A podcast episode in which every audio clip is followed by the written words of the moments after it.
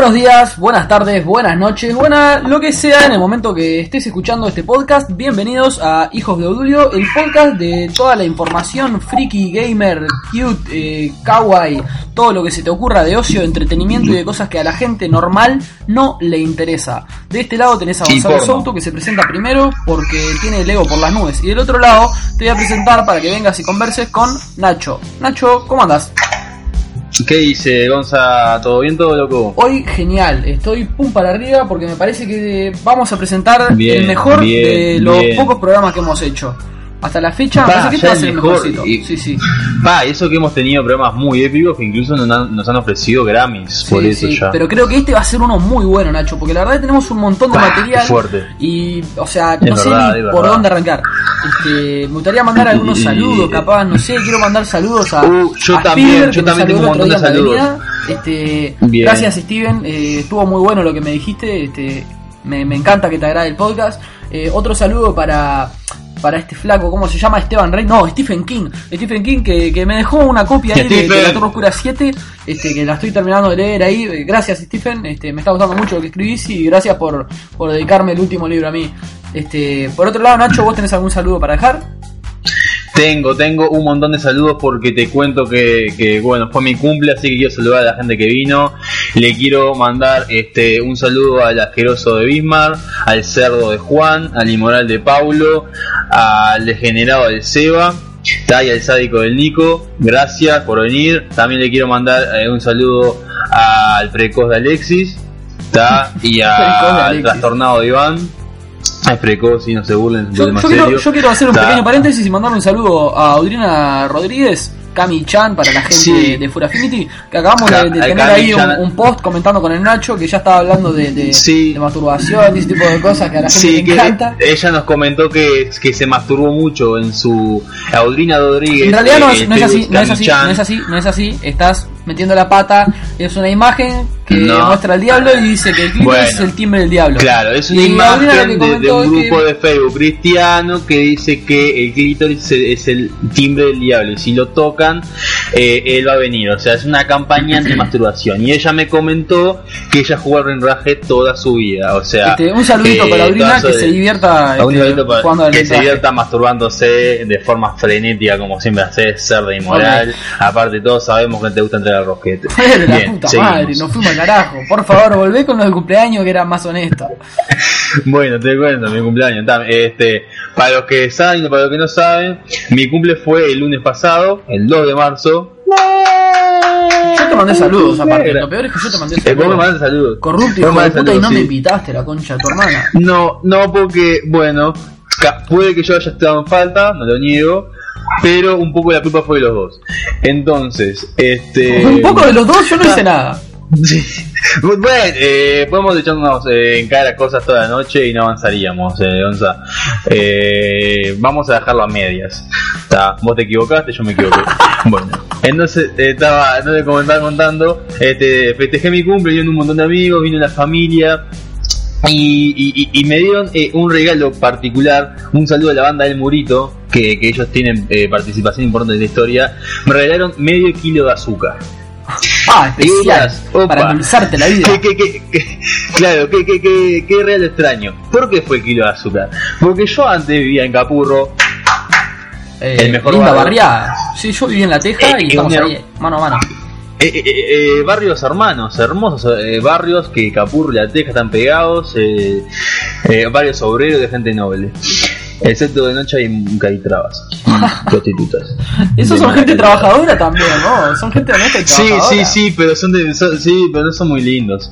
Este, Bueno, pará de, divagar. Yo quiero saber tu cumpleaños. Contame cómo estuvo, ya que Ta, no pude te cuento.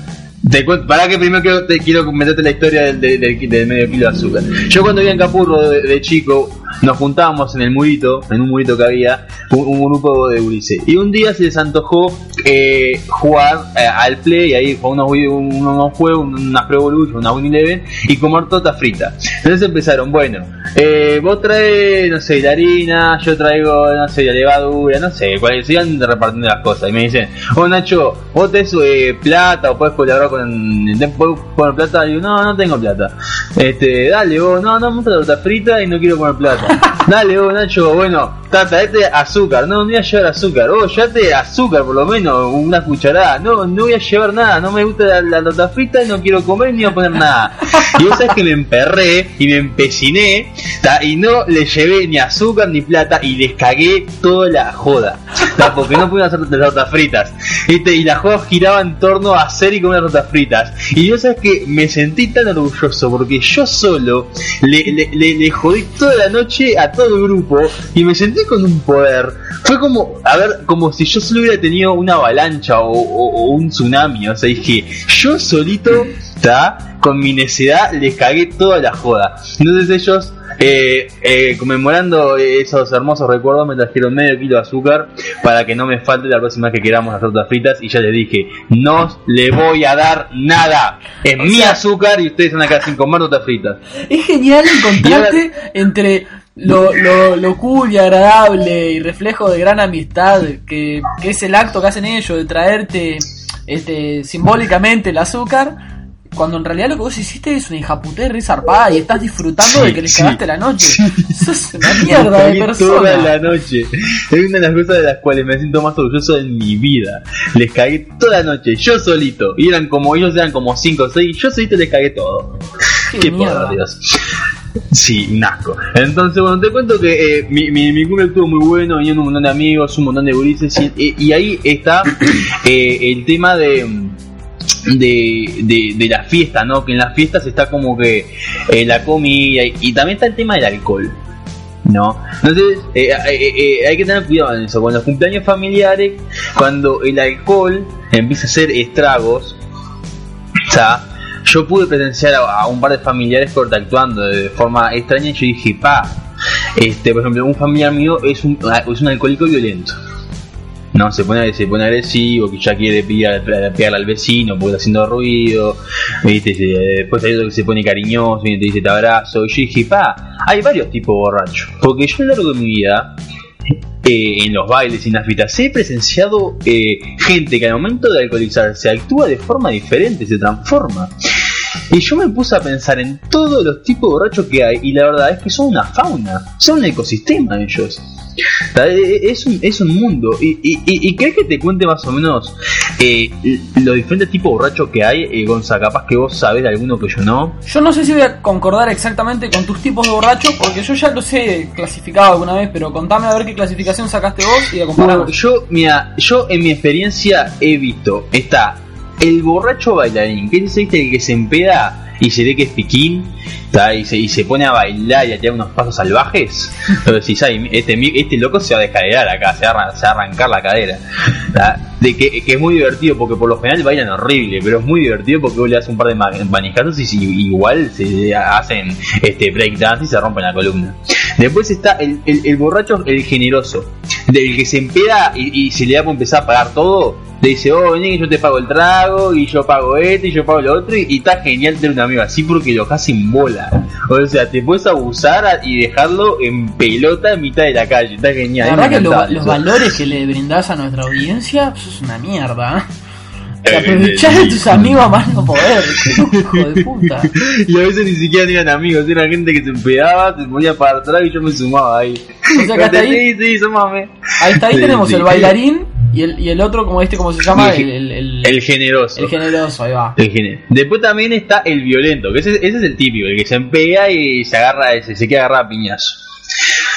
Está. Después está el cariñoso, que es el, el, el, el que se empea ¿viste? y te, y te dice, oh, vos sabés que yo te quiero, guacho, y vos no sabés lo que sos para mí, porque vos sos un hermano, este, y te quiero mucho, y se te pone ahí medio, medio rompehuevo.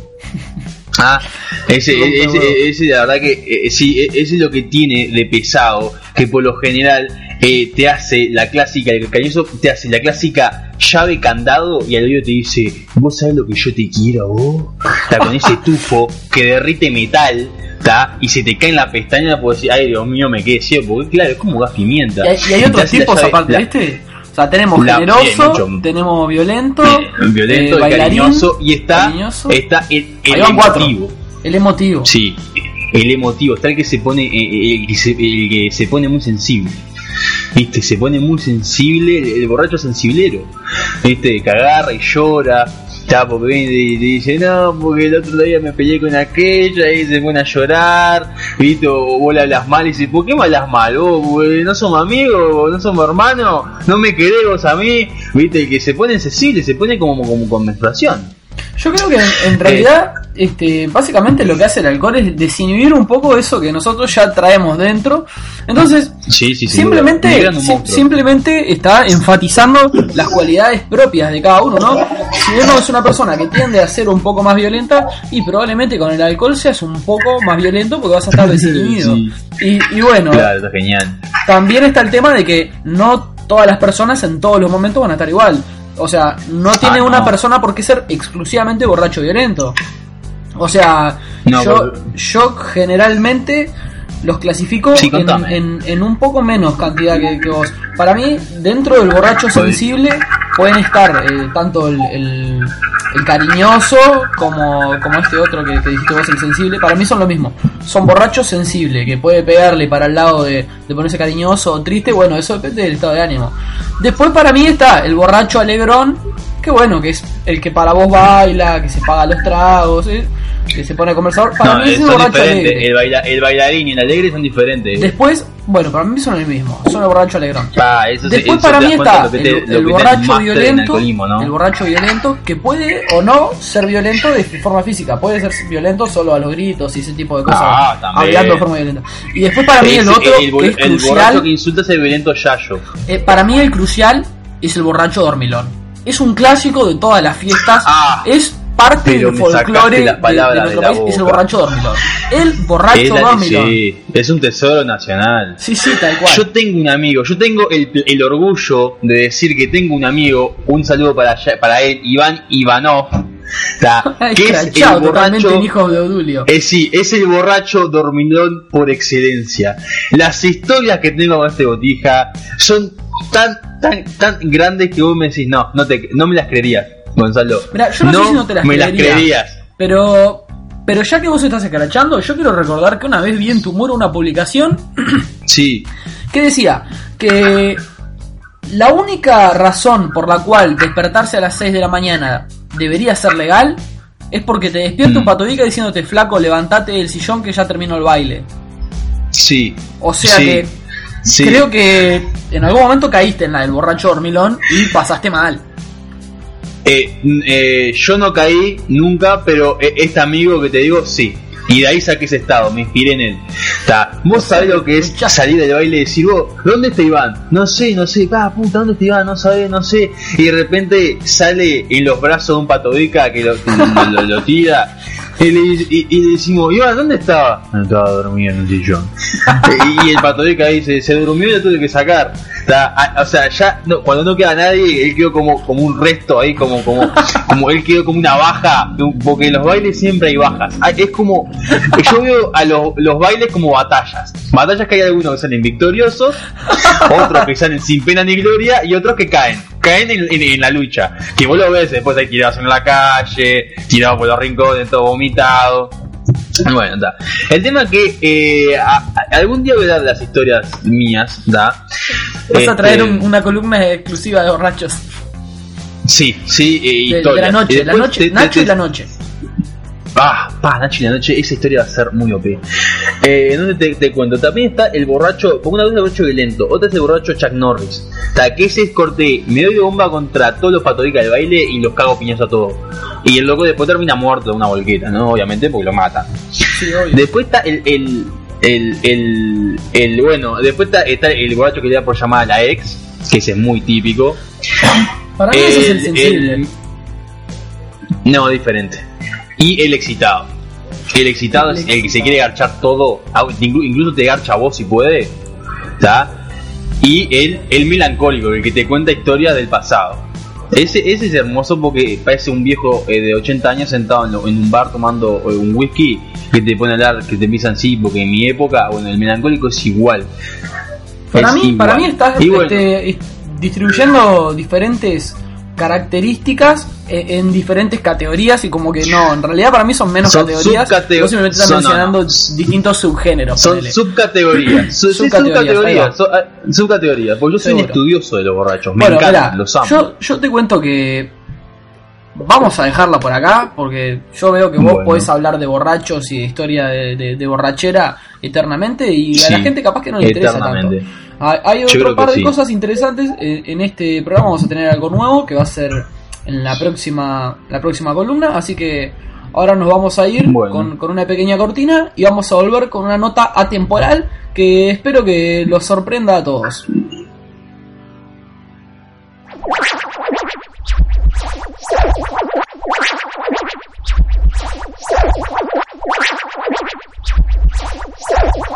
Ya, yo ya estoy grabando, ahora tenés que decir lo más fuerte que puedas cuánto amás a Richard Gere.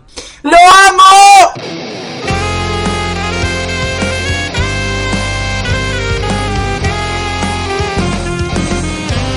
Bueno, y ahora los invito a pasar a este espacio atemporal donde voy a conversar con Alejandro Bravo, que es un músico que es muy homosexual y que tiene una banda que me interesaría que todos ustedes conozcan, que lleva el nombre de El Arcos. Y bueno, bienvenido Alejandro, contame un poco cómo estás.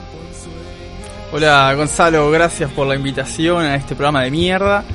Y bueno, este mm, todo bien acá. Decime, dale, ¿cuánto hace que estás con este proyecto? Bueno, el Arcos viene desde el 2008, eh, sus inicios remotos, en el cual incluso estaba, estaba mi hermano Felipe en la bata, que después se fue por allá por el 2012. Y bueno, en realidad hubo cambios de formación, pero se terminó más o menos de consolidar al año siguiente, cuando entró Gustavo y, y Mario en las teclas y bueno, el mono en el bajo. Gu- Gustavo en Este- guitarra, ¿verdad? Gustavo en guitarra, Mario en las teclas y el bajo el mono en el bajo. Y bueno, ta, después mi hermano se fue para allá por el 2012. Este, y entró Diego, que es el más rompehuevo de todos. Eh, sí, sí, lo, lo tengo ubicado, Diego. La verdad que es una ficha muy interesante. Decime, ¿cuál es la propuesta de la banda como para mostrarle a la audiencia de qué va? Porque creo que no es una cosa muy, muy típica acá en el Uruguay, por lo menos el género que ustedes están tratando. Sí, bueno, es algo un poco experimental si se quiere. Este, intentamos hacer metal progresivo, que es ese género para, para gente complicada que, que se cree que, que pocas notas no, no alcanzan. Me siento No, este. este, no, bueno, la, la propuesta, bueno, básicamente lo diferente es que yo toco el saxofón y bueno, ponerle que yo que yo conozca, hay- habemos dos bandas en el mundo que, que usan así el saxo como instrumento líder, digamos, dentro del metal. Este. Y bueno, pero está, de todas formas igual fusionamos mucho, muchos géneros, intentamos que sea lo más amplio posible para el gusto de todos los oídos. Eh, yo quiero resaltar también que no es una cosa de pura y exclusivamente el saxo como instrumento líder, sino que se generan dúos entre el saxo y la guitarra, no sé, al mejor estilo Iron Maiden, con, con las dos guitarras haciendo melodías y licks y eso, que es muy interesante. Y aportando también lo que dijo Alejandro, de que no conozco otra banda que use el, el saxo así, de, de esta manera tan participativa, eh, tanto en melodías, escalas, todo lo que es la progresión de la música. La verdad que es muy interesante eso. eh, un saludito a toda la gente que hace cumbia villera por acá. este, Sí. che, y de- de- decime, ¿cómo, ¿cómo sentís vos que les ha ido tratando de generar este tipo de, música que, como vos decís, es nueva en este medio local? ¿Cómo lo siente la gente? ¿Hay una respuesta positiva del público? ¿Es muy complicado para la gente que tenemos acá? ¿Cómo, cómo ves la mano en el medio local? Bueno, ese es un tema, sí, este, dentro de todo siento que la recepción de la gente, dentro de lo que es el ambiente metal, para decir algo, es bastante buena, como que le- les gusta la originalidad que tiene el grupo, este, incluso a nivel de las composiciones, ¿no? Digo, Pero ta, no deja de ser difícil, ya la escena del metal es un poco peleadora, digamos, hay que, hay que romperse un poco el lomo para, para llenar una fecha. Y ta, además dentro del género así que no, no vemos muchos y Uruguay somos pocos, así que menos aún. Sí, sí, Este- es bastante complicado por ese lado. Eh, yo creo que en, en realidad, capaz que lo que falta es un poco más de difusión. Yo generalmente, teniendo este tipo de charlas con gente, yo opino que el público uruguayo tiene la cultura suficiente como para recibir este tipo de música que por ahí, como decís vos, es para gente un poquito más complicada, que, tiene un, un tono un poco más intelectual por ahí. Yo creo que en Uruguay existe la cultura y la intelectualidad suficiente. Capaz que lo que está faltando es un poco de, de impulso de- del mercado, de apostar a, nuevos géneros, de difundir un poco esta música. Creo que por el lado de las empresas como que dejan muy abandonado lo que es el, el- riesgo de, de incursionar en nuevos géneros, se tiran siempre a la segura, vamos con, con la fácil, que, que es la cumbiancha, que son los rock ahí, un poco el ska, como que por ese lado, eh, eh, como que el metalero está muy solo, por eso hay un circuito tan grande under y pocas bandas así mega populares, no sé, vos, vos qué pensás al respecto. Sí, sí, es como que este pareciera que el apoyo justamente no, no, no, se, no se la juega, digamos, ¿no? como vos decís, no, no arriesga a, a meter algo nuevo por el miedo a que no, a que no vaya a gustar, pero ta, es como Sí. te decía, para mí la recepción está siendo bastante buena y, y ta, y es eso, promocionar lo más que se puede, no, no venderlo como algo raro o decir, ah, esto no, no vayas a verme porque no te va a gustar, no, al contrario, o sea, es, es música. Sí, sí, tal cual. Decime, y si tuvieras que, que mencionar ahí eh, dos o tres, no sé, un, un top de momentos eh, importantes de la banda, como que han marcado el, el camino del Arcos, ¿qué, qué me dirías? Ahí va. Este. A ver. Eh, bueno, creo que para empezar, eh, tal, el momento top que tal vez fue medio cúspide de nuestras fechas en, en vivo fue haber ido a tocar a Argentina. Que Uh, eso fue en, en octubre del 2012, que fue dentro del marco del, del festival este eh, La Plata Pro, que es un festival que se viene haciendo en la ciudad de La Plata, en Argentina. Y, y esa vez, por ejemplo, hubo una convocatoria como de 35 bandas, fueron como cerca de 10 fechas, así todos los fines de semana de, de octubre. Vinieron bandas de Brasil, este, de México, eh, creo que otra de Chile, una de Perú, y estábamos nosotros colados también ahí representando a Uruguay. Genial, eh, la verdad es, es bastante interesante. Eh, ¿Alguna Eso estuvo más? bueno. Después, bueno, lo siguiente, ponerle a eso, más o menos en orden cronológico, este, ta, a fines de ese año, no, a fines de 2013 sacamos este un EP, eh, digamos, digamos, siguiente a lo que era el demo anterior del 2011. Sacamos un EP que se llamó Micropología, el tema. Y tal, lo importante de destacar fue que, que intentamos eh, meter la cuchara un poco en el mercado, no en mercado, pero sino en algunas páginas este, europeas así de, del género y eso, a ver qué, qué pegada tenía y una, una muy buena recepción ahí. Por decir, por ejemplo, lo metimos en un compilado de casi 40 bandas de todo el mundo, ponele, que habían cosas espectaculares así. Y, y por ahí hubo un par de locos que dijeron, pa, este es el mejor tema de compilado y no sé cuánto. Y ta, nos dio tremendo impulso. ¿no? Salado. Así quedamos re de cara y, y ta, fue un gran impulso para lo siguiente que fue eh, este ponernos de lleno a, a grabar el, el primer disco de la banda. Y, y con ese aspecto del disco, ¿cómo va la mano? Y en eso venimos laburando, viene despacio, pero, pero viene caminando por suerte. Este, ya ponele que podría decir que creo que está el 70% de, de la música ya grabada. Eh, a ver, por ejemplo, batas están, saxo está, las voces están casi terminadas, este, está ahí en proceso la, la guitarra y el bajo. ¿Sabes y- que no le dijiste a nadie que, que aparte del saxo eh, también metes las voces acá? Va, sí, los gritos. Los gritos. che, ¿y te arriesgás a tirar ahí una fecha medio improvisada como para el lanzamiento del disco?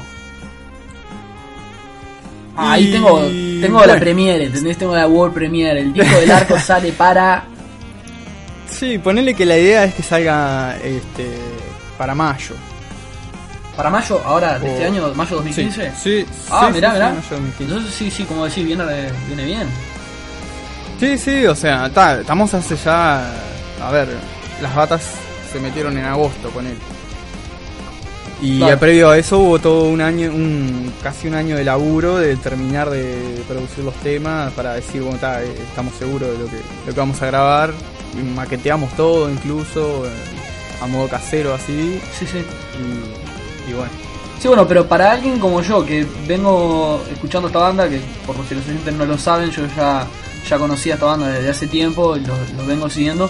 Para mí que me digas, bueno, dentro de dos meses vas a tener un, disco para escuchar, es este, para mí es muy motivador, es alentador, y, la verdad que me, llena de felicidad porque realmente es de lo que yo he visto en Uruguay, es, una de las mejores cosas que, que se puede escuchar. Eh, no sé si, si hay algo así tan, tan llamativo, por lo menos en cuanto a, colores y diseño de la música. Capaz tirando un palle, pero a mí me llama la atención cómo, cómo va la música de, del arco en, todos los temas, aparte de que tienen temas que demoran, o sea que no es que son temas de dos minutos ahí, rock, rock, me gusta el rock, son temas bastante ricos en composición y eso, y que me digas que para ese disco faltan dos meses, a, a mí por lo menos me alegra, me da una buena noticia.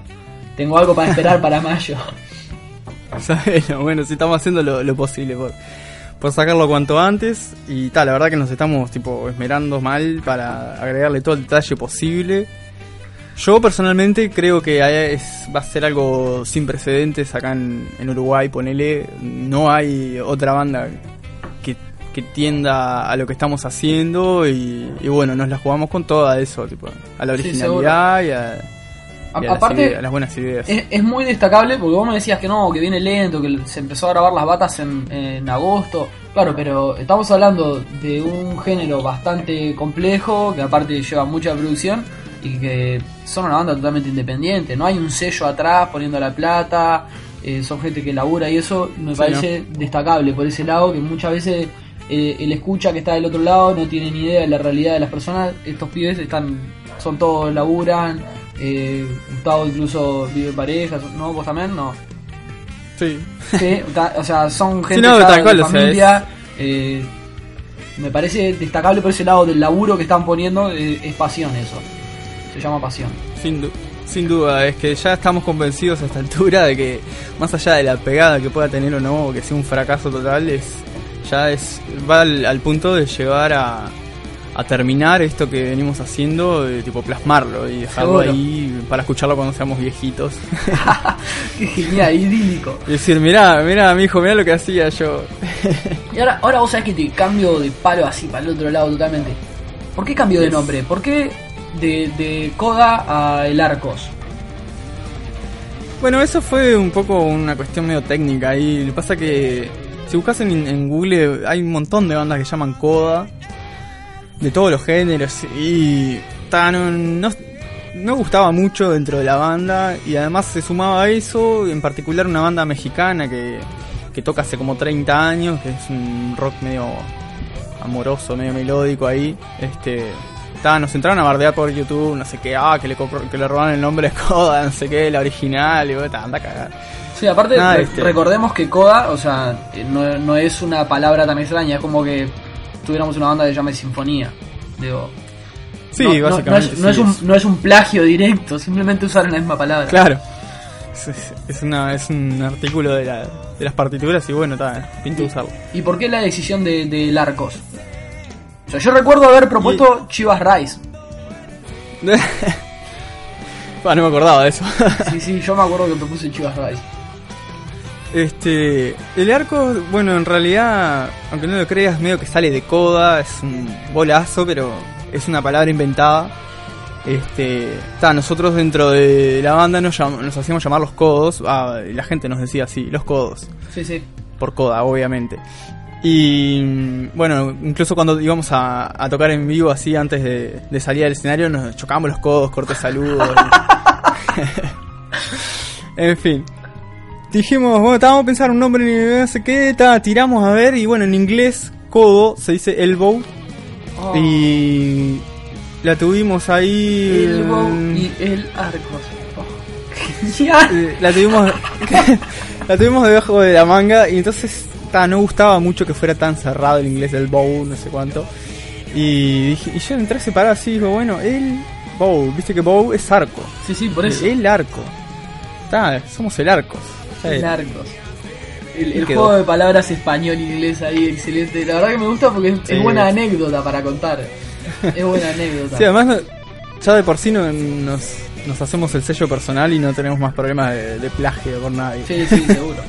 Decime, y en momento actual, eh, aparte de estar grabando, la, la formación de la banda eh, se mantiene la misma que, que me planteaste antes. Eh, Mario, eh, Mono, Gustavo, Diego y Alejandro. Eh, bueno, no, Mario eh, nos ha abandonado en julio del año pasado.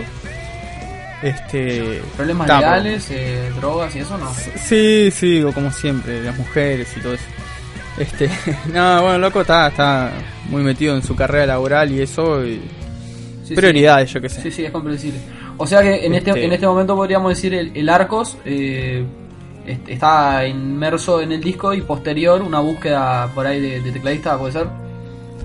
Sí, bueno, en realidad también tenemos a, un colega de, de- de la banda Epicedio, este tecladista Marcelo, que, que nos está dando tremenda mano y se la jugó a, a grabar los teclados para el disco. Aunque tal, lamentablemente no vamos a poder contar con él para tocar en vivo, por eso también estamos buscando un tecladista, pero bueno, el disco sigue en camino gracias a él. Ah, mirá, genial. Eh, está bueno eso así de, de, ¿cómo se dice? Compartir y eso con otras bandas. Y la verdad que si, si es como decir que se la jugó y se grabó los dos, genial. Sí, sí, de hecho con Epicedio hemos compartido como tres o cuatro fechas y han estado espectaculares. Ahí en. Arteatro con él. ¿Cómo, creo que vos fuiste una de esas. En Arteatro, ahí creo que vos fuiste una de esas. En Arteatro. Arteatro es. No, no, yo en Arteatro no estuve. Yo estuve en Las Duranas, eh, estuve en. Estuve en el ITS y estuve en Amarcor. En Amarcor con el toque con cuchilla. Ah, ah, sí, sí, ya me acuerdo. Fua. Sí.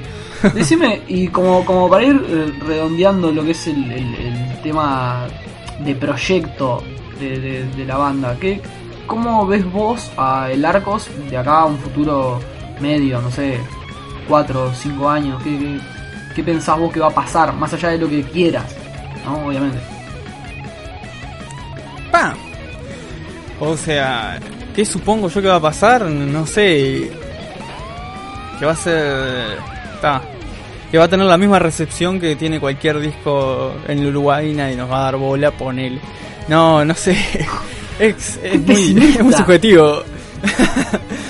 Y bueno, muy entonces, ¿qué, es lo que querés? ¿Cómo querés vos ver al Arcos de acá a 5 años? Ponele? Ahí me gustó más. ¿Cómo te manipulo? Hijo de puta. No, este. Ta, digo, yo lo que espero es que, que vamos a jugárnosla, a intentar tener una recepción un poco más internacional. Eh, no como para decir, pa, vamos a tener el propio sello discográfico, pero al menos este, tener una, una recepción, comentarios de la comunidad y, y ver que gustó lo que hicimos, que eso te da salado, impulso como para, para continuar. Y si puedo hablar, por ejemplo, del futuro próximo, lo ideal sería terminar el, el disco y tocar cuanto antes, porque estamos hace dos años sin tocar y, o sea, muy metidos con el disco y entre problemas de, de que se va algún músico y eso, estamos reparados, ¿viste? Eh, Estamos todos con una, con una leche por, por volver a la tabla. Sí, sí, que del otro lado también acordate que hay gente también que le gusta la banda que quiere escucharlo. No sé si te has enterado. Hola, un saludito por ahí. Vuelvan a tocar de una vez. Este, bueno, y ahora me gustaría pasar a, a un lado más este, personal tuyo, de que capaz que alguien me escucha y dice que esto es un plagio, eh, que se chupen una verga, por eso es un podcast y no está en FM. Te voy a hacer un ping-pong de preguntas y respuestas personales tuyas que vas a plasmar todo tu ser en esta serie de preguntitas. Yo te hago la pregunta, vos me respondés con una o dos palabras. ¿Se entiende? Muy bien. Alejandro Bravo, vocalista y saxofonista del Arcos del otro lado. De este lado tenemos a Gonzalo. Decime Alejandro, edad, 23. un deporte,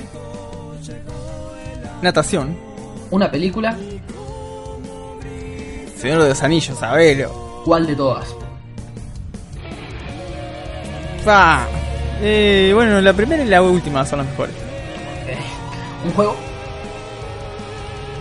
Eh, el Soul River de, que salió en PlayStation y computadora. Sí, sí, sí, sí, genial los juegos. Eh, ya te dije una película, ya te dije un juego, una serie. Juego de Tronos. Game of Thrones, sí, una Muy comida. copada. Una comida, ¿Qué, qué, qué te gusta comer? Una comida. Eh, ah, pollo a la crema. Pollo a la crema. Tipo, tipo- Yo te imaginaba diciendo asado, no, no, pollo a la crema tipo estrogonoff. sí, exacto. Eh, Me queda bien lo que pasa. a- Ahora, ah, porque aparte te la tirás de chef. Eh, Eh, algo así. Chicas, miren que está comprometido, tiene pareja, se va a casar en dos meses. eh, no se le tiren encima. Eh, una banda, Symphony X toda la vida. Symphony X, pensé que iba- eras más de- del lado de, de Petrucci, Jean Labrie, toda esa gente de Dream Theater. No, no, no, para nada. Vos sabés que eh, quiero agradecer públicamente a, a tu persona, Alejandro, porque hace unos años creo que. Sí, una vez que nos encontramos para que me pasaras una entrada de, de un toque que hicieron en las Duranas, vos me, vos me recomendaste escuchar el, el Iconoclast, que en, en ese momento era, era el disco nuevo, flamante de, de Symphony X, y la verdad que Sí. es uno de los pocos discos que en mi vida escuché en, en el momento que salió y que disfruté tanto así. Eh, creo que me pasó con dos o tres discos nomás y la mayoría de las cosas que escucho son generalmente más viejas o incluso antes que yo naciera. La verdad este fue una de las pocas experiencias que tuve así de escucharlo y de entrar a internet y comentar con la gente que también estaba con, con toda el leche encima de que estaba muy bueno el disco. Eh, te agradezco personalmente por ello. Y De nada. eh, te, te pregunto ahora un músico. O fuera de que sea una banda, ¿no? Un músico, cualquiera, sea solista o no. Un músico bueno, ahí capaz que me puedo referir a Ariel Lucasen, que es el, la cabeza genio detrás del proyecto de Iron, que es este, una especie de ópera rock.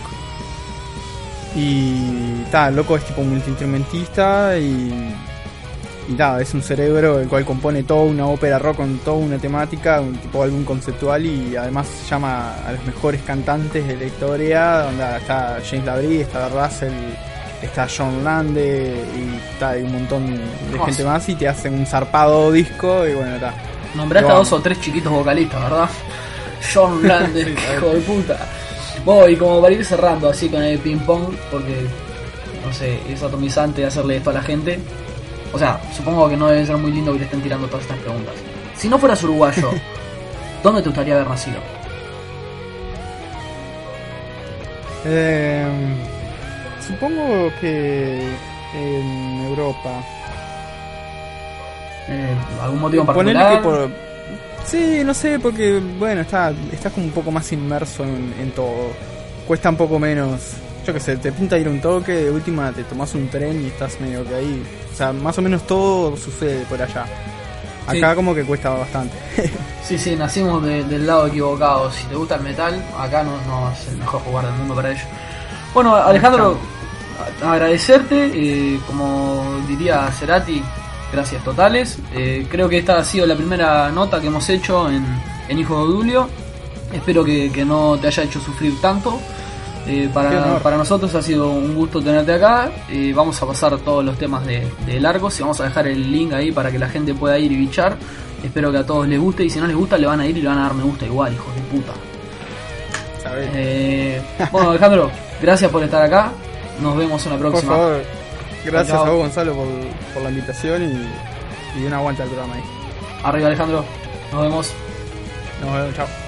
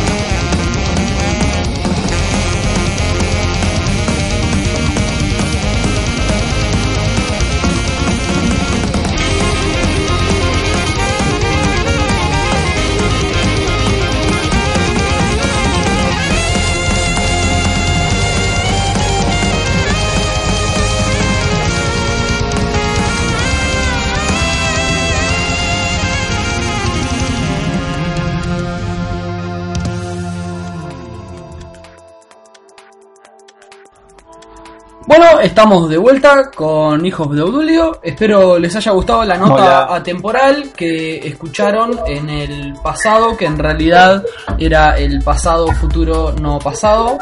Eh, el tema con el que volvíamos de la nota Qué, te- se qué te- llama qué hiperespacio. temorizante eso. ¿Qué, qué, qué, perdón? Qué atemorizante eso, ¿no? El de pasado, futuro, que en realidad no es pasado, pero no es Sí, acaban de es escuchar una nota atemporal en la que tú no participaste. Eh, No, bueno, eh, este, eh, por eso la gente, eh, mucha gente cambió. Vu- Vuelvan, vuelvan a que yo lo Pasa que aparte tiene, tiene mucho que ver porque el tema que acabamos de escuchar con el que volvimos de la nota se llama hiperespacio. Sí, Que, que bueno, es un tema de, de la banda que acaban de escuchar la nota de El Arcos. En realidad fue grabado cuando la banda aún se llamaba Coda. Y es un tema viejo para, para este momento de la banda. Y bueno, quiero decir que según Alejandro tuvieron algunos problemas mentales cuando lo grabaron.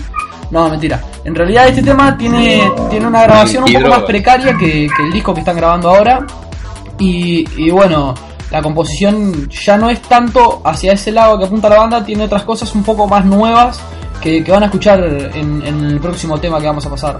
Así que nada, quería aclarar eso, que el- la calidad de la grabación está bastante mejor en, en los temas nuevos y, y está apuntando la música un poco más hacia otra cosa. Ya, ya van a ver en el próximo tema. Bueno, eso para, para redondear con, con el tema que acaban de escuchar, hiperespacio. Ahora vamos a introducirnos de lleno. Eh, Nacho, te invito a que pases eh, a mi sección. Hola, eh, sí, que no sé si llamarle de, de tecnología, de Me siento actualidad, acá. de juegos. Te- sí, sí, me, me puedo sentate- sentar acá, te sentate gusta por ahí, acá, sí, me siento, me siento, sentate. me siento acá, me siento acá, Ok. está lindo. me Bueno, gusta acá. café en mano, les vengo a contar que, que bueno, que Sí, sí. la semana pasada fue la Game Developer Conference en San Francisco, que es la conferencia de, de Game Developer Conference, o sea, sería la conferencia de desarrolladores de juegos. Eh, en realidad se aplica directamente a los desarrolladores de juegos, videojuegos. Eh, y bueno, nada, en esta conferencia, Valve Corporation, la, la empresa que todos conocen, la empresa del gordo Gabe Newell, de Steam y del Half-Life, Del todo ya hablamos en, la- el programa pasado, sabemos que Valve tiene dinero y putas. Sí, exacto. Y es gordo. Bueno, Steam en realidad, en, eh, Valve, perdón, en, esta gordo. conferencia presentó, eh, mostró De putas. y aparte anunció algunas cosas. Y bueno, de las cosas más, más notables fue que presentó las Steam Machines, que son las estas PC consolas extrañas que, que tiene Valve pensadas, que Qué linda están, que están, están eh. anunciadas para, para noviembre de este año. También estuvo mostrando el Steam Controller, que, que está bastante interesante. Un dispositivo que lleva el nombre de Steam Link, que aparentemente viene a funcionar como, como un nexo para tener juegos de tu biblioteca de Steam dentro de él y poder utilizarlo eh, directamente desde, desde el televisor y a través del Steam Controller. Uh, Es como que a través de- del Steam Link, o sea, conectado al televisor, vos podés jugar en el televisor, por ejemplo, del living de tu casa, los juegos que tenés en la biblioteca de Steam y que corren en la computadora de tu cuarto, por ejemplo. Eh, está, interes- lo que quiere hacer Valve, ¿no? está interesante el concepto.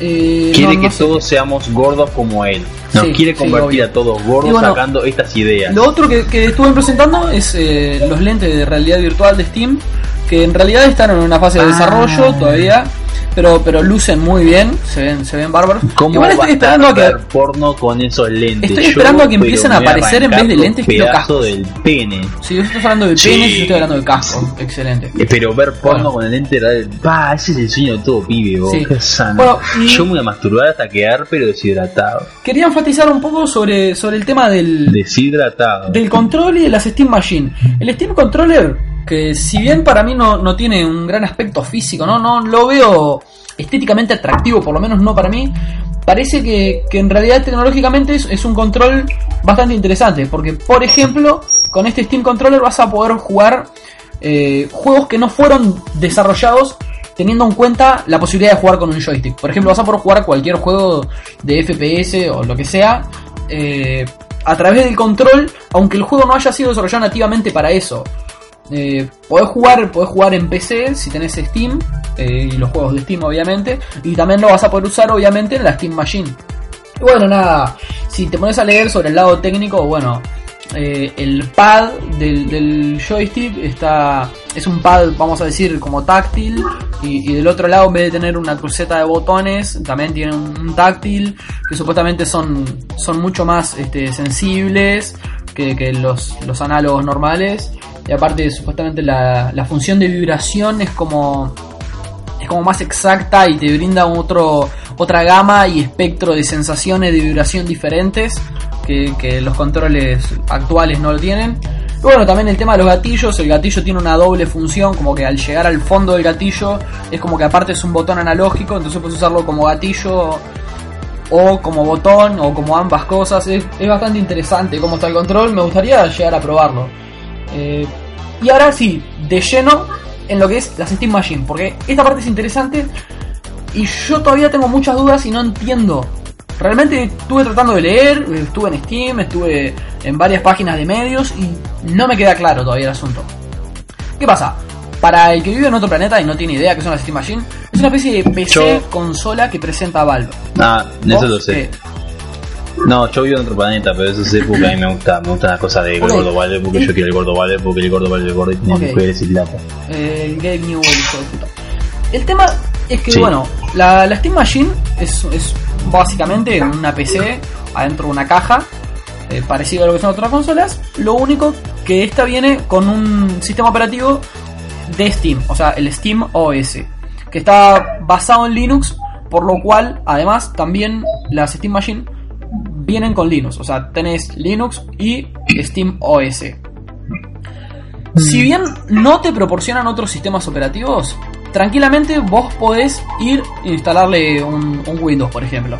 Tenés la posibilidad de hacerlo. En realidad no, no le veo el sentido para hacerlo, porque todas las cosas este, que, que vayas a querer hacer normalmente con una consola, podés Se te va a complicar. podés- no, no, digo, porque las podés hacer desde el Steam OS, lo que es ir a ver gameplays y tipo redes sociales y eso, lo podés hacer tranquilamente desde, estilo, desde el Steam OS o del Linux.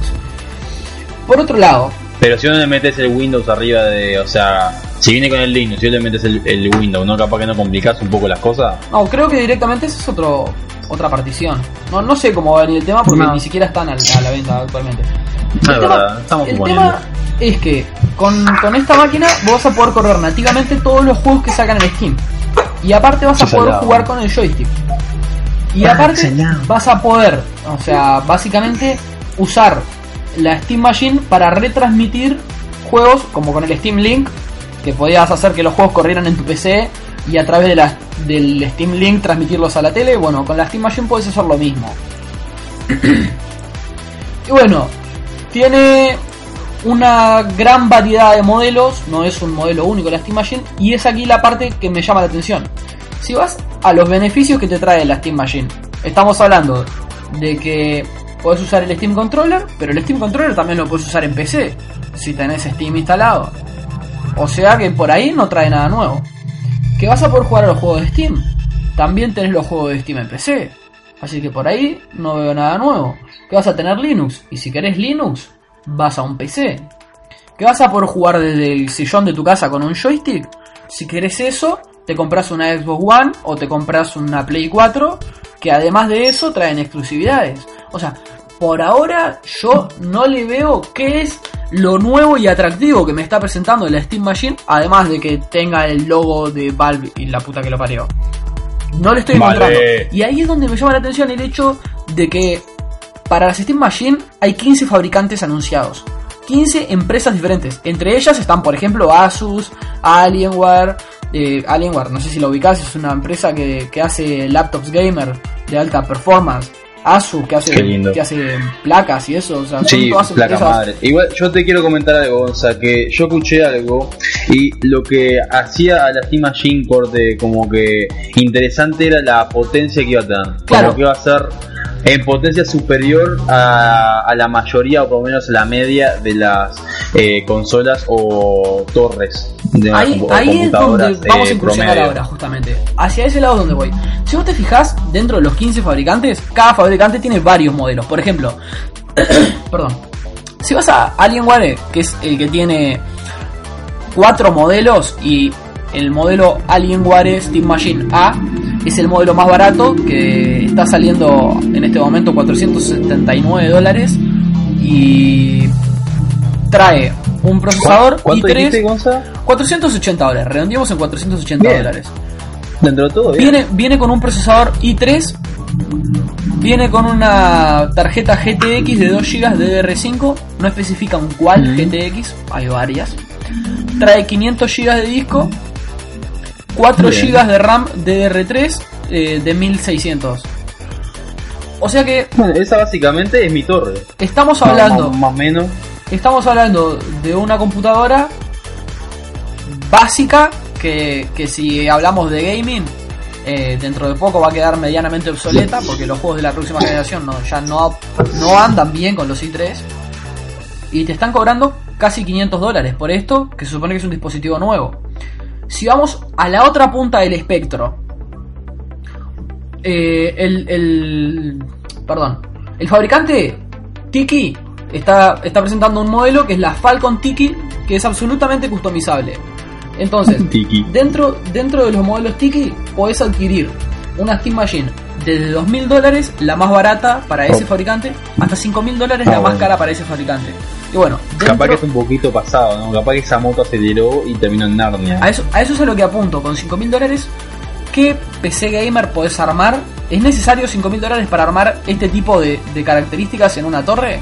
Estamos hablando de que podés pedir hasta un procesador i7 eh, 4790K, hasta una tarjeta de video de la GTX de la serie 900, incluyendo también a la, a la placa Titan y a la Titan Z. Además, podés pedir hasta 16 GB de RAM DDR3 a 1866 y podés pedir hasta 8 teras de disco sólido. Ojo, estamos hablando de disco o sea, sólido. Te das cuenta que no, no es una computadora, termina siendo un, un- un servidor de la NASA, o menos. O sea, Sí, más o menos. El, el tema es que, bueno, ta, también te puedes incluir este, refrigeración líquida, overclock. Y lo que te venden, una de las características, es que tenés todo eso y es en solo 4 pulgadas de espesor. O sea, es como una torre muy zarpada en un espacio chiquitito. Sí, supuestamente Bueno, una de las características que tiene la Steam Machine es que, yo que sé, vas y la pones al lado de la tele y no ocupa nada de espacio y no es como una torre que molesta y todo.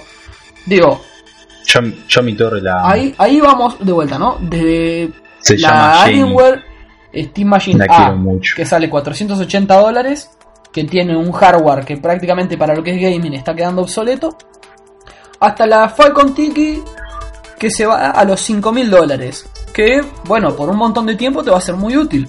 Pero es necesario en PC gastar 5000 dólares para esto? Yo ¿Sabes creo... ¿Sabes qué te, te voy a responder? ¿Hay, ¿Hay algún chino, algún coreano que vive en el sótano de sus padres que lo va a hacer?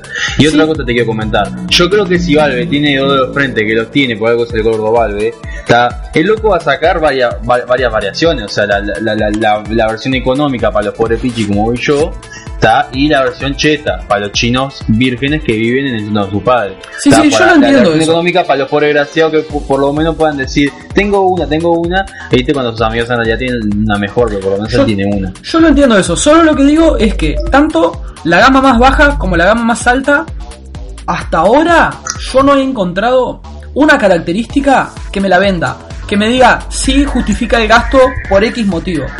Porque por ahora todas las prestaciones que me vienen mostrando de la Steam Machine, o por lo menos todas las que yo encontré a través de internet, las puedo acceder desde otros dispositivos más económicos. En PC tengo las mismas prestaciones y gasto menos. Y si quiero alguna de las prestaciones que son de consola, voy a las consolas que también voy a terminar gastando menos. Porque convengamos que por la plata que te compras la Steam Machine más barata, no te vas a comprar una Play 4 ni una Xbox One, pero tampoco tenés en la Steam Machine más barata las prestaciones que tenés en la Play 4 o en la Xbox One.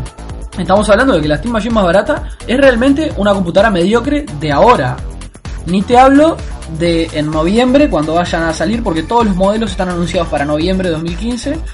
Y ni te hablo de que estás comprando un aparato que se supone que te tiene que durar por lo menos un par de años. A mí, por ahora, no Sí. me venden nada. Lo que me llama poderosamente la atención es que, como tú bien decís, no creo que vayan a estar tirando tanto a la Bartola. Solo digo, hay 15 fabricantes apostando por esto, además de Valve.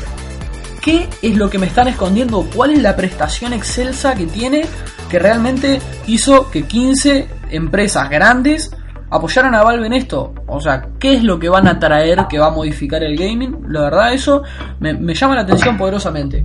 Eh, invito a alguien de la audiencia, si, si tiene la información que nos pueda brindar. Yo realmente no, no capto por dónde viene la mano. Y, y Yo tengo evidentemente una hay. Eh, para mí que el Valve dijo, bueno, juntó a varios así, a varias gente que pudiera construir la, la consola y dijo, bueno, mira, yo quiero hacer una consola. Eh, el que me haga la mejor consola, lo invito a irse de putas conmigo. Y todos sabemos que cuando el Gordo Valve se va de putas, se va de putas. Y ahora están todos peleándose, tratando de construir la mejor o, o más práctica eh, consola para irse de puta con el Gordo Valve. Que cuando el Gordo Valve se va de putas, o sea, vamos a lo que es eso. Un idiota. Eh, eh, o sea, las orgías que hacían los, los dioses del Olimpo eran más suaves que, que- que las orgías Gordo Valve. En fin, bueno, nada, yo quería, aparte de la idiotez que está diciendo Nacho, aparte de la idiotez que está diciendo Nacho, dejar más o menos por ahí el tema, es, es interesante, realmente no entiendo bien por dónde va la mano. Eh, voy a estar al tanto, ya le di seguir algunas de, de las Steam Machine en, en Steam. Vos si te das quiero- cuenta, el quiero saber no se puede ver el pene. Sí, sí, ya lo estuviste diciendo el otro día. En fin, No se nada, voy a cerrar esta sección por acá. debe ser no ver el, no verse el pene, ¿cómo sabes que Qué está ahí? horrible debe ser eh, ser alguien de la audiencia que me está escuchando a mí cerrar Sí. la sección y apareces vos diciendo una pelotudez del pene del gordo No Gabe es una pelotudez. que no le interesa a nadie, boludo. ¿Cómo que no? Vos, vos, vos, si no te, no te pudieras ver el pene, ¿no te sentirías mal? Imagínate que no lo, o sea, que mirás, que mirás para abajo y no está ahí, no lo podés ver. ¿No te sentías horrible? Tenés que estar toqueteando ahí, tanteando para pasar que está ahí, que está vivo.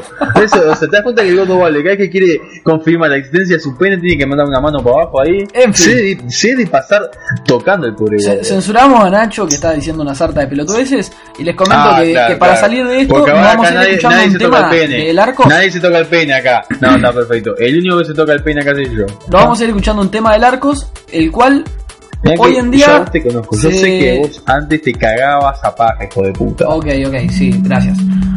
Vamos a ir escuchando un tema del arcos que No lleva el nombre de microapología. Audrina se vive masturbando. Audrina es una cerda que se masturba de forma compulsiva ya.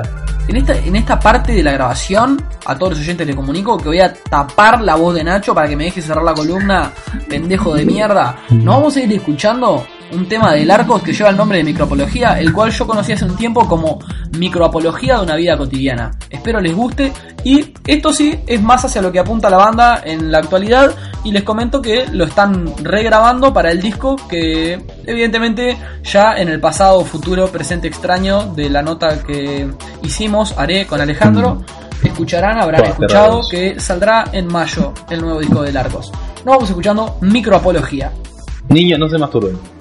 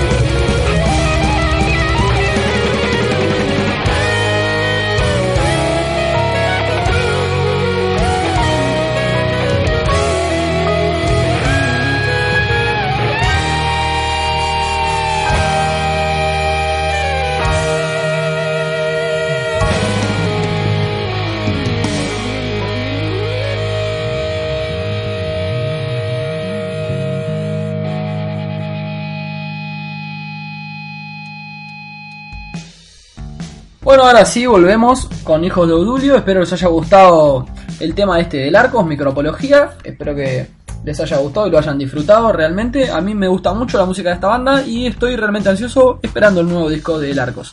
Ahora, no sé si Nacho está del otro lado o murió. Nacho, ¿estás ahí? No, yo, yo estoy acá, yo estoy Ah, acá. Este... Nacho, como toda esta semana te rascaste las bolas y no trajiste nada para nosotros, yo te cuento que Sí. te voy a contar de una serie. Eh, hoy traje una serie Opa. para contarte para salir un poco Dale. de la tensión de la Te- tecnología. Te conté que me gustan las series. Sí, ya lo sé. ¿Y te gustan algunas ¿Te conté series muy malas? anime? Sí, también. No, En fin. te- te- bueno, te- Yo traigo una serie que en realidad no es una serie triple A. porno. Sí. Eh, ¿Avanzamos? ¿Te parece? Ta, Eso más o menos eh, me, resume, me resume. En fin. Traigo una ser serie humano. que no es una gran triple A. Ah, series, como- anime y porno. ¿Sí? ¿Terminaste? Series, Sí. anime y porno, por fin. ¿Puedo seguir? Eso va a ser mi epitafio. Ok. Series, anime y porno, eso va a ser mi epitafio. Ay, la mierda. En fin, bueno, para todos los oyentes que les pido disculpas por estar escuchando esta idiotez, les voy a contar sobre una serie que lleva el nombre The 100 o Los 100 en español. Eh, es una serie que está basada en una novela homónima de Cass Morgan. La serie estrenó en la televisión el 19 de marzo del 2014. Ya actualmente lleva dos temporadas. La primera temporada de 13 capítulos. La, la terminé de ver los otros días, eh, el fin de semana. Y ya llevo, ya llevo un capítulo de la segunda temporada que tiene 16.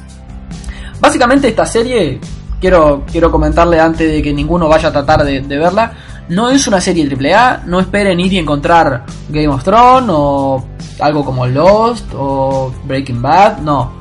Es más, esperen encontrar algo más del estilo de serie B, tipo The Walking Dead y ese tipo de cosas más, más under.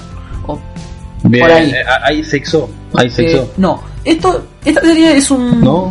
drama Un juvenil con una temática de ciencia Oh, ficción. Me gusta ver La, la temática es de ciencia ficción, pero en realidad la serie no, no, no va tanto sobre ciencia ficción, más bien es un drama juvenil. La serie nos plantea un, un mundo eh, 97 años después de una guerra nuclear. Pa, qué salado, tipo No Terminator. te, no te establecen exactamente, o por lo menos yo no capté, el momento en que en qué momento ocurrió esa guerra nuclear, por lo cual no sabes qué año es, solo sabes que son que Corea del Norte tiene algo que ver con eso. Sabemos que son 97 años después de una guerra nuclear. Eh, la Tierra, por tanto, es inhabitable. O eso cree la humanidad.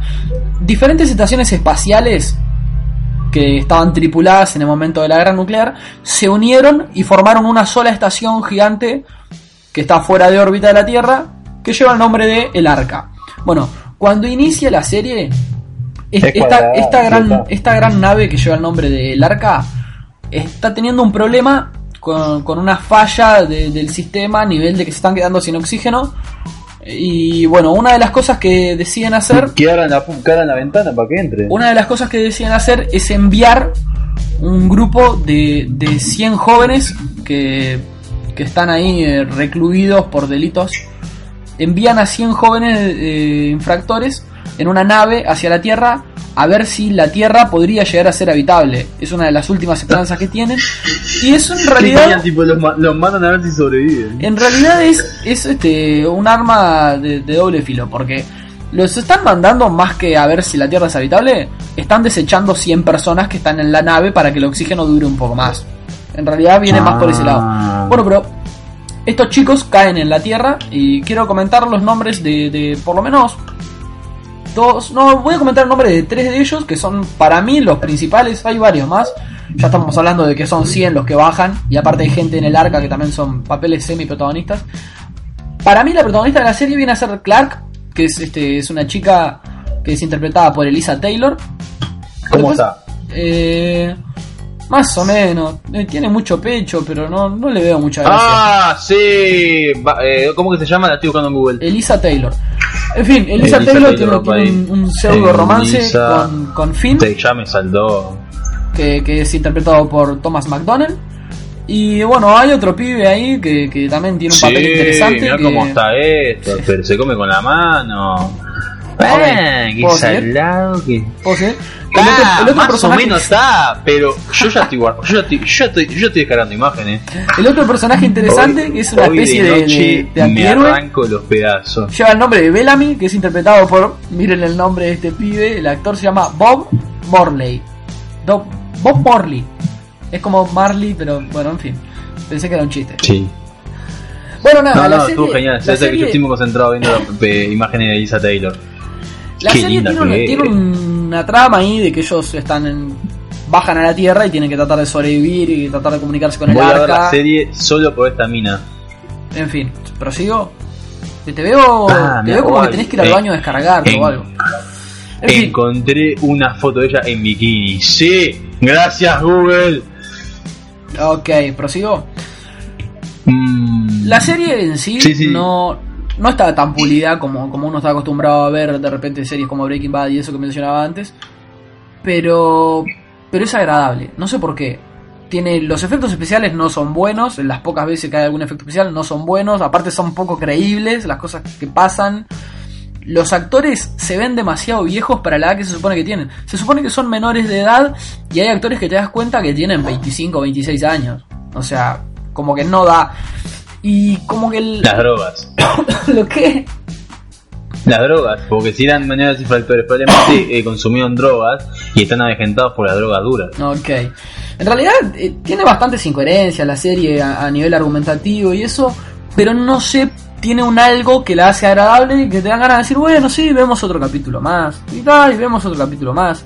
Mira, en, en uno de los medios eh, más reconocidos eh, de crítica de, de series, que es IMDB, le dieron un 7.8 de 10. Yo, yo creo que andaría ahí también, capaz un poquito menos, 7.5.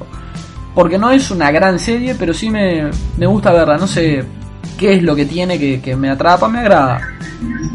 Eh, aparte, después hay un punto que no quiero spoilear tanto, pero hay un punto en que empiezan a aparecer cosas en la Tierra que me- para mí era muy lost. Que en cierto momento hay otros habitantes en la Tierra aparte de ellos. Y es tipo como, what the fuck, no hubo una guerra nuclear. Y ahí se, se pone interesante el tema. Además de que en el arca se están muriendo, ¿verdad? Se están quedando sin oxígeno. Y hay toda una especie de complots para hacerse con el dominio del arca. De quién tiene el mando Ay, y quién no. es interesante eso. y bueno, nada. eh, justo ahora pintó, pintó contar la serie porque no solo este, que a mí me, gustó para verla y ya llega la segunda temporada, sino que me enteré de que, de que en enero, el 11 de enero más precisamente, confirmaron una tercera temporada que, está, que se va a filmar este año. No sé si, si ya tiene fecha de estreno, pero, pero nada, vamos a seguir teniendo por lo menos por ahora una temporada más de, de ver a Elisa Taylor en sus andanzas con, con Thomas McDonald, son Clark y Finn. Ah, Porque aparte Elisa, hay, vamos a hay una especie una de triángulo, hay una especie de triángulo amoroso ahí, porque obvio es un drama adolescente. Este, bueno, no sé, no quiero spoilear nada. Les digo a todos que si les interesa ver una serie con temática de ciencia ficción, pero con un argumento bien del estilo de drama juvenil medio similar de alguna forma a Lost en cuanto al ambiente y eso, puede ser que les interese. Es una serie medianamente agradable, tampoco es difícil de digerir, pero si sos muy crítico de los detalles y la coherencia, capaz que no es tanto para vos la serie. Yo la califico como un 7.5. No les cuesta nada hacer el intento y verse un capítulo. yo la califico con un 10 porque Elisa está divina. Elisa Taylor. Igual hay otras chicas, digo, estamos hablando de que son 100 los, Sí, los que ya bajan. estuve viendo otra. En fin. Hoy, el daño que me voy a hacer hoy, este, creo que va a ser irreparable. Bueno, nada, por ahí vamos a cerrar la columna de series porque veo que Nacho necesita pasar al baño a, a solucionar algún Sí, asunto. de, sí Y- de forma de, de forma frenética. Volvemos después de la cortina para cerrar el programa con, con lo que hacemos siempre, nos despedimos y eso.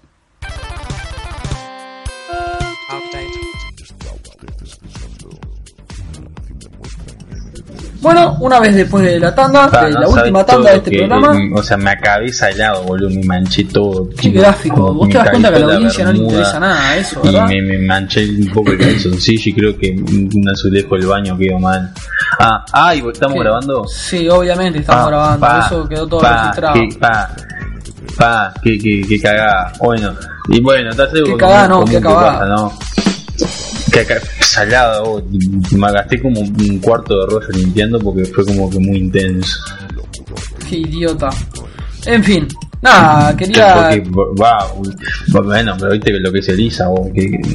Va, Ok. No sé qué hacer otra vez.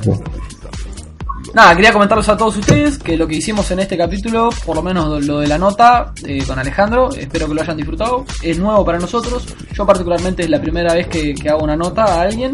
Me gustó mucho que fuera con, con- Alejandro porque es un pibe que conozco hace tiempo y me gusta mucho el, trabajo que están haciendo con, con el Arcos. Eh, espero que, que a ustedes también les haya gustado no solo la nota, sino que también eh, la música de la banda, que a mí me parece muy, muy interesante, además de que no, no hay precedentes en Uruguay de esto.